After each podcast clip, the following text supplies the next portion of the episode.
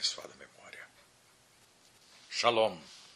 Começamos essa semana o segundo Sefer, livro da Torá, o livro de Shmot.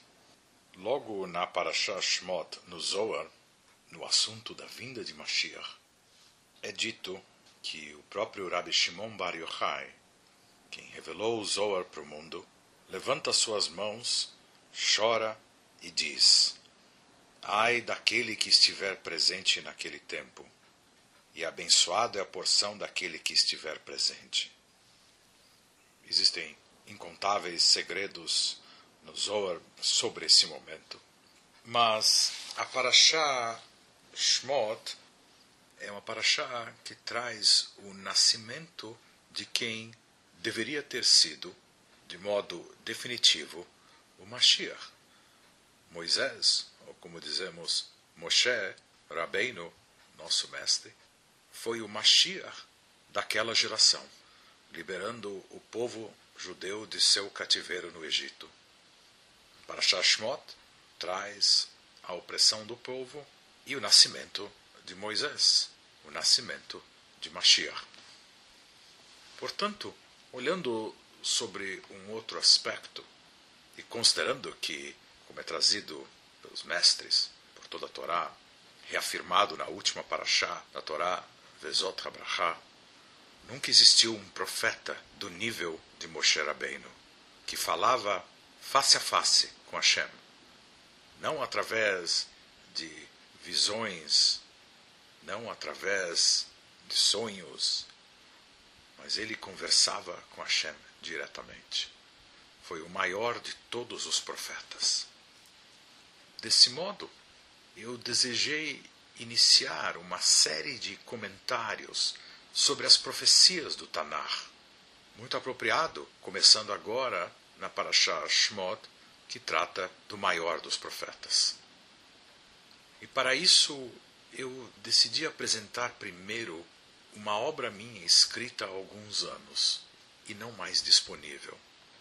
Ela é chamada Divrei Yoel, ou seja, Palavras de Joel, o profeta, e que se trata de um comentário sobre todo o livro desse profeta.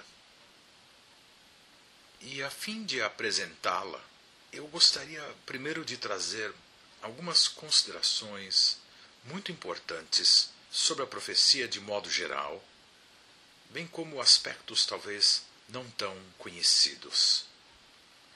Veja, a profecia era um fenômeno aparentemente comum durante o período profético, até a destruição do segundo templo em Jerusalém, há mais ou menos dois mil anos atrás assim como é trazido no Talmud, que diz: Muitos profetas surgiram em Israel, duas vezes mais do que o número de judeus que saíram do Egito.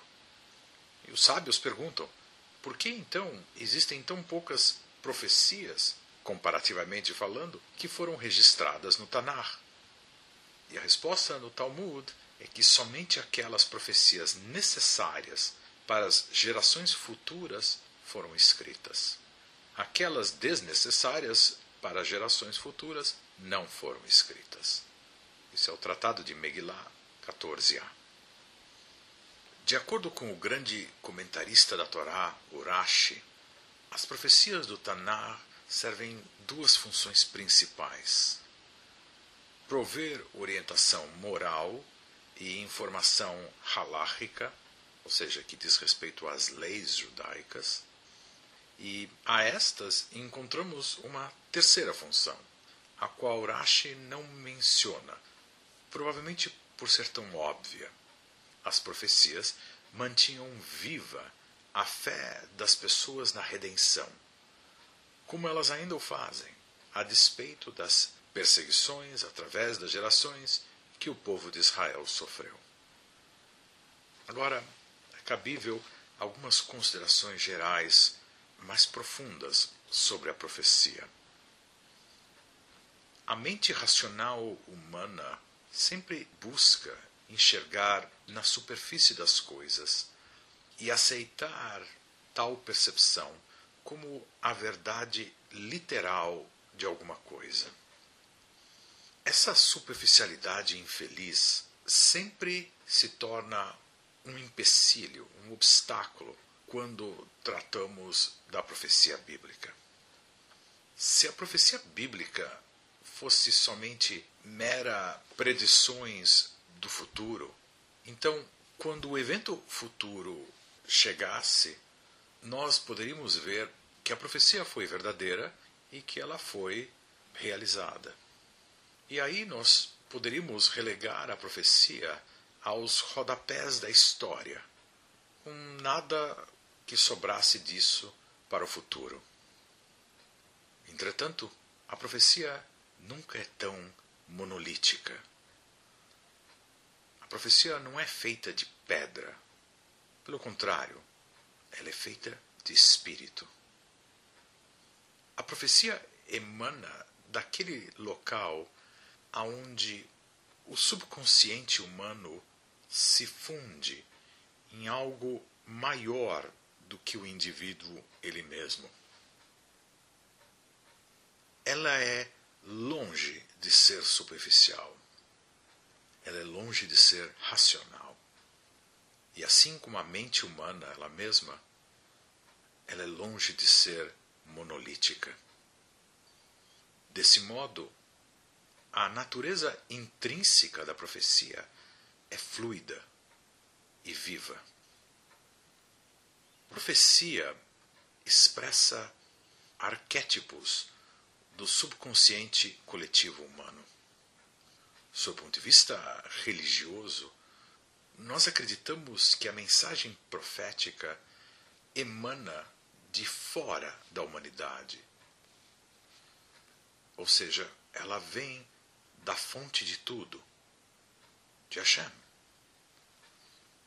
A comunicação divina não é algo superficial, aplicável somente uma vez no espaço e tempo e na mente humana. Toda a comunicação divina, seja ela na Torá escrita e no Tanar, que compreende também, além dos cinco livros de Moisés, as Escrituras, os profetas, enfim, todas as profecias têm contextos e aplicações múltiplas. Aonde uma profecia pode ser literalmente realizada em um contexto e um certo tempo, ela também pode ter outros significados e aplicações múltiplas que são realizados através dos séculos, incontáveis instantes e até mesmo em aspectos pessoais da vida do indivíduo. A profecia é a palavra viva do Deus vivo. Desse modo, a não ser que a pessoa possa vir a conhecer a natureza verdadeira, espiritual, viva da vida ela mesma, a pessoa então considerará o que é vivo como morto. Em outras palavras, uma visão meramente intelectual e acadêmica à profecia, o que infelizmente é tão comum, e portanto a busca de conseguir compreender o seu significado exato para um tempo ou um local e nada mais do que isso, por definição, contradiz a própria natureza da profecia ela mesma. A pessoa não pode entender profecia e contradizê-la ao mesmo tempo. Entretanto, o indivíduo pode de fato compreender alguns aspectos de uma profecia e, ao mesmo tempo, mal compreender ou completamente errar no entendimento de outros aspectos ao mesmo tempo dessa mesma profecia. Isso é devido ao fato de que a visão e os insights acadêmicos e intelectuais, por si só, são bastante limitados.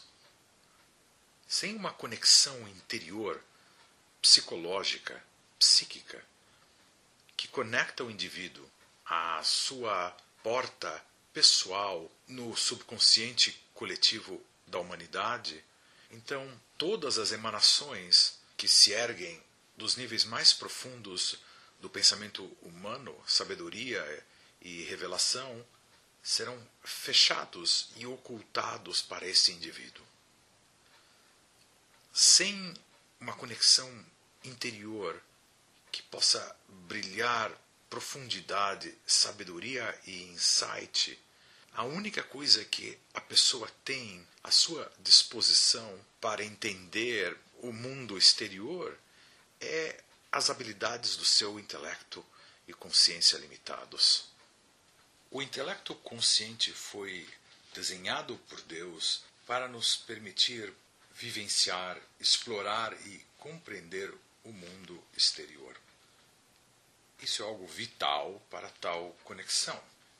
Entretanto, quando estamos tratando de se conectar com o espaço interior, o qual é o nosso próprio subconsciente pessoal, e a partir dele para o grande além, o método de abraçar o externo não funciona quando aplicado internamente.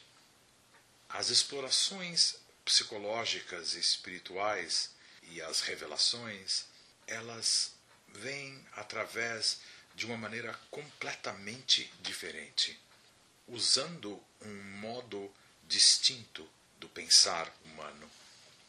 O que eu estou descrevendo aqui são as diferenças fundamentais entre aspectos da personalidade conhecidos cientificamente como extroversão e introversão. Não é suficiente que nós venhamos a estudar a profecia. Nós podemos erroneamente buscar entender a profecia como uma ciência e aí tentar analisá-la. De fato, é por essa razão que a pesquisa bíblica se tornou uma área tão conturbada. Os supostos estudiosos andam em círculos, cada um com as suas hipóteses e teorias, e buscando de um ponto ao outro, esticando a sua imaginação para tentar provar as suas crenças inventadas. Tudo isso, não se precisa nem dizer, não tem proveito algum. Profecia não é uma ciência. Ela não emana do mundo exterior e, portanto, não pode ser o assunto do método científico de estudo da extroversão. Profecia é uma arte. O seu fluxo é a beleza como de um pincel num quadro, ou a pena de um compositor de música que escreve uma sinfonia. A profecia tem uma natureza não linear, ela é quântica, significando que o que foi profetizado pode já ter ocorrido em uma dimensão, pode estar ocorrendo em outra e ainda poderá ocorrer no futuro.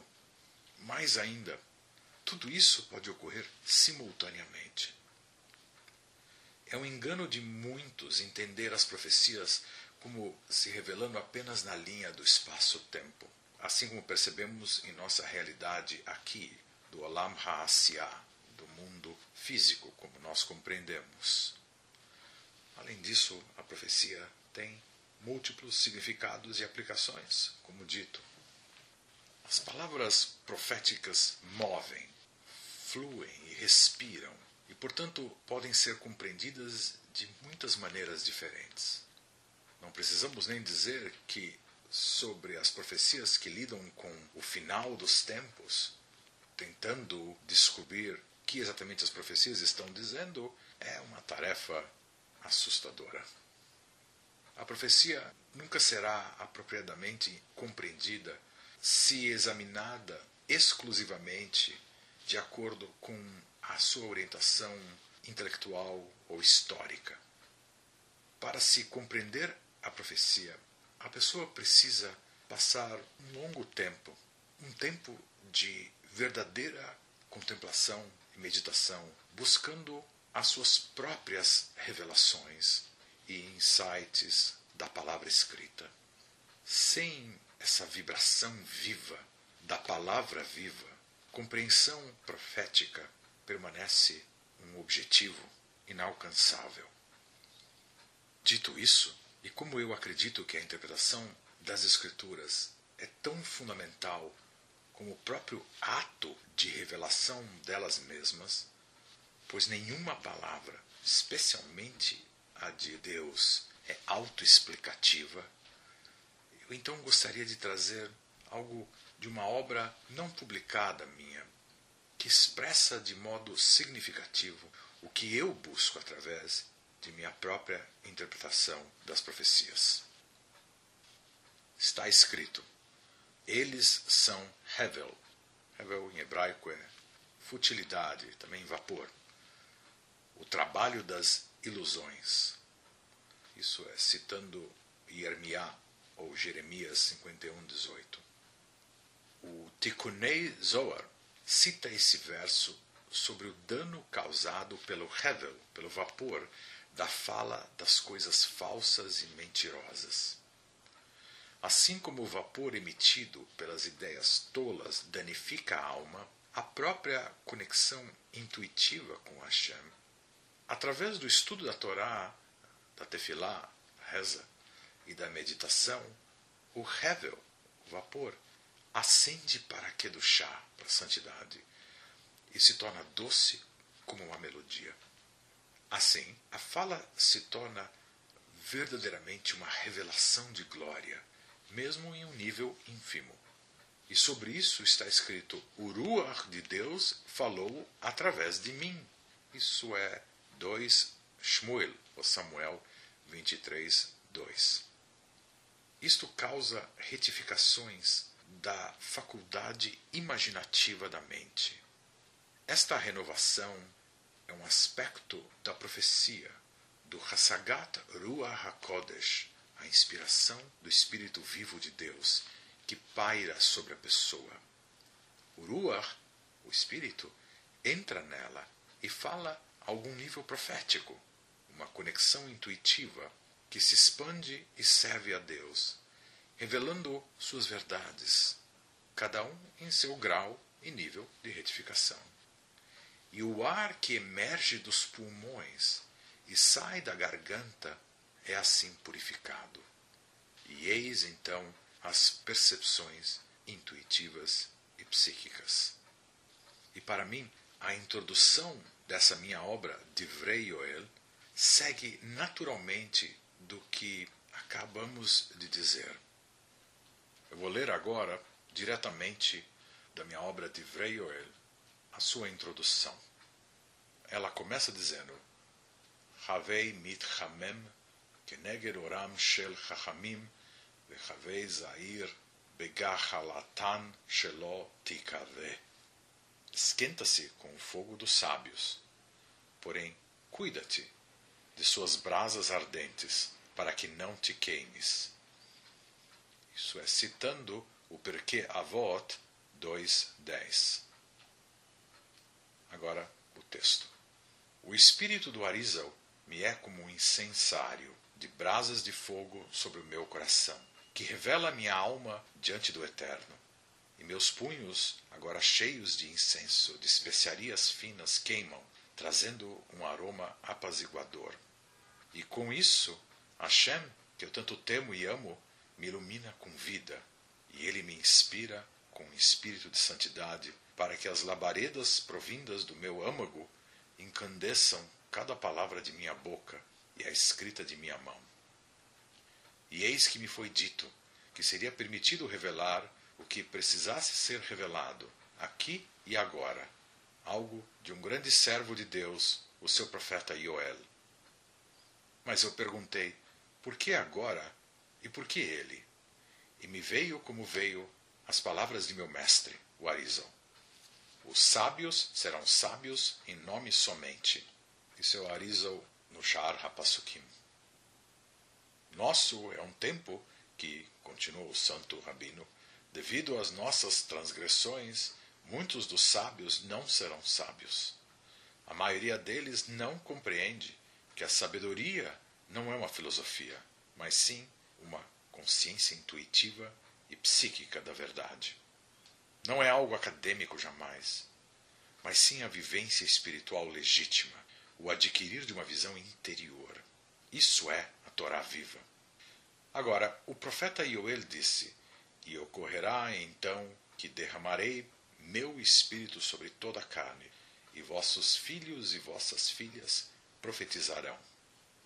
Isso é Yoel 3:1. Isso significa que virá o tempo quando todos do nosso povo serão profetas. Entretanto, este Ruach, este Espírito, descenderá para aqueles que se prepararem através de amolecerem seus corações, fazendo-os de basar, que é carne em hebraico, e não de pedra. E como se preparar para isso? Para o inaugurar da era messiânica. Os mestres ensinam que as primeiras palavras de cada um dos cinco livros da Torá, respectivamente, são Bereshit, do livro de Bereshit, ou Gênesis, Veile, do livro de Shmot, ou Êxodo, Vaikra, do livro de Vaikra, ou Levítico, Vaidaber, o livro de Bamidbar, ou Números, e Eile, o livro de Devarim, ou Deuteronômio. E a gemátria das letras finais, o Sofei Tavot, destas cinco palavras, que dá a sequência Tet, Rei, Aleph, Reish e Rei, é igual à da palavra Irat, temor de. E assim está escrito: Reishit Chochma Irat Hashem. O início da sabedoria é o temor de Deus. Isso é o Salmo 111, 10. E essa também é a gemátria da palavra Torá. Toda a sabedoria provém de Deus, o mestre da sabedoria. E ele dota cada pessoa com uma medida dessa sabedoria seja para que ela traga o indivíduo mais próximo do realizar do desejo divino sobre ele, ou, em sua rebeldia, para que ele se afaste da origem da sabedoria. Portanto, torna-se vital que o indivíduo evite se remover da origem, pois isso apenas o levará ao caminho da autodestruição. Esta restrição se chama Irat Hashem, temor a Deus a regra primária para a sabedoria.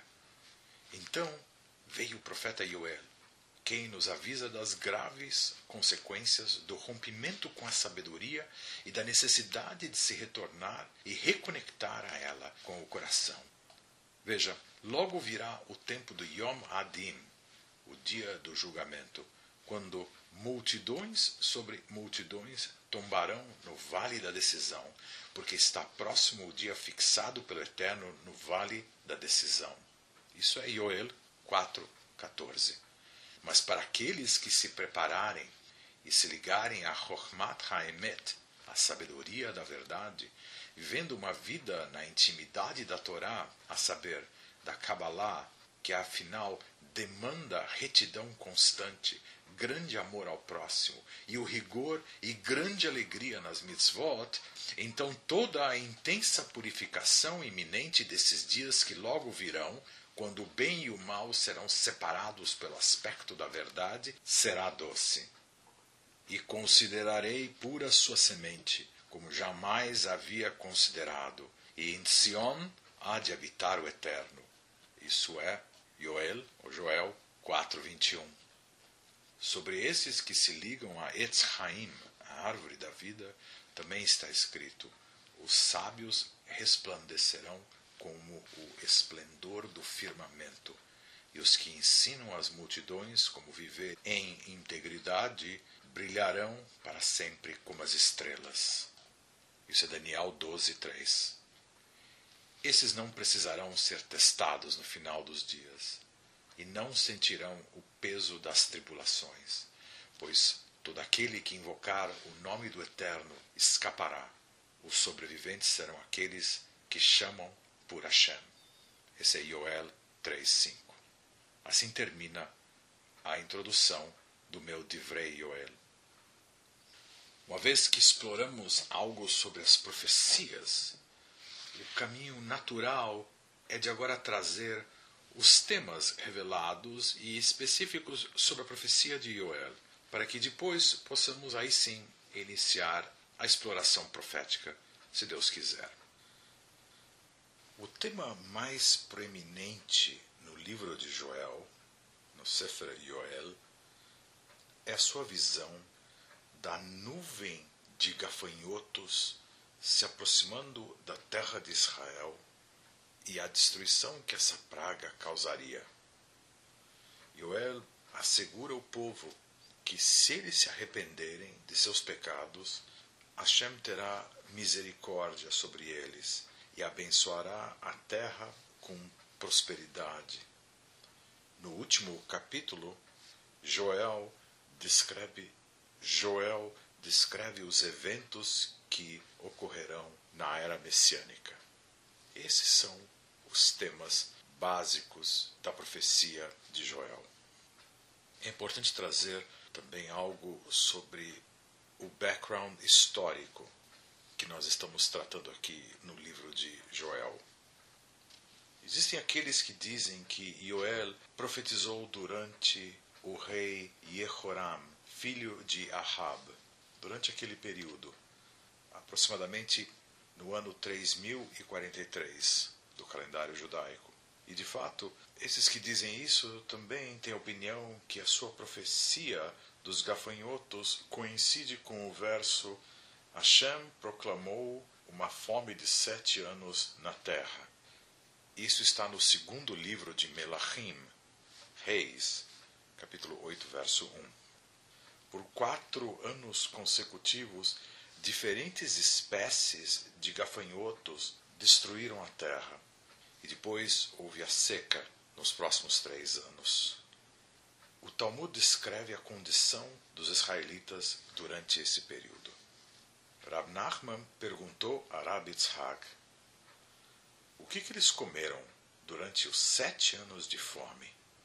Rab Yitzhak respondeu: Rab Yohanan disse que no primeiro ano eles comeram qualquer comida que foi deixada nas suas casas. No segundo ano, eles comeram qualquer coisa que foi deixada nos campos. E no terceiro ano, eles comeram as carnes dos animais ritualmente puros. No quarto ano, eles comeram a carne dos animais ritualmente impuros. No quinto ano, eles comeram insetos e roedores. No sexto ano, eles comeram a carne de seus filhos e filhas. E no sétimo ano, eles comeram a carne de seus próprios braços. Isso está no Tratado de Tanit 5a. Esse relato é sustentado também pelos seguintes versos. Houve uma grande fome em Samaria, aonde os arameus a sitiaram.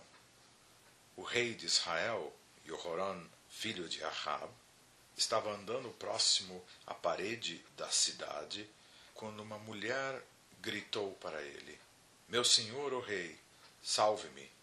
Uma certa mulher disse para mim: Me dê seu filho que nós o comeremos hoje, e amanhã nós comeremos o meu. Nós cozinhamos o meu filho e comemos ele. No próximo dia eu disse para ela: Agora você me dá o seu filho e nós o comeremos. Mas ela escondeu o seu filho. Isso está no segundo livro de Reis, Melachim, no capítulo 6, entre os versos 25 e 29. Incrível.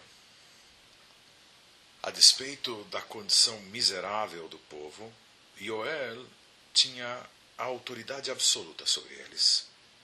O Talmud reporta que no sétimo ano alguma chuva finalmente caiu no mês de Nissan, que normalmente marca o final da época de chuvas.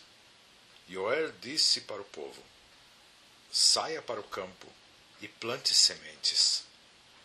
Surpresos com esse ordenamento tão obviamente ilógico, o povo disse em retorno: o que, que as pessoas devem fazer se elas têm apenas uma medida de trigo ou duas medidas de cevada? Deveria uma pessoa comer e viver ou plantar e morrer? Sem se perturbar com isso, Joel reiterou a sua ordem.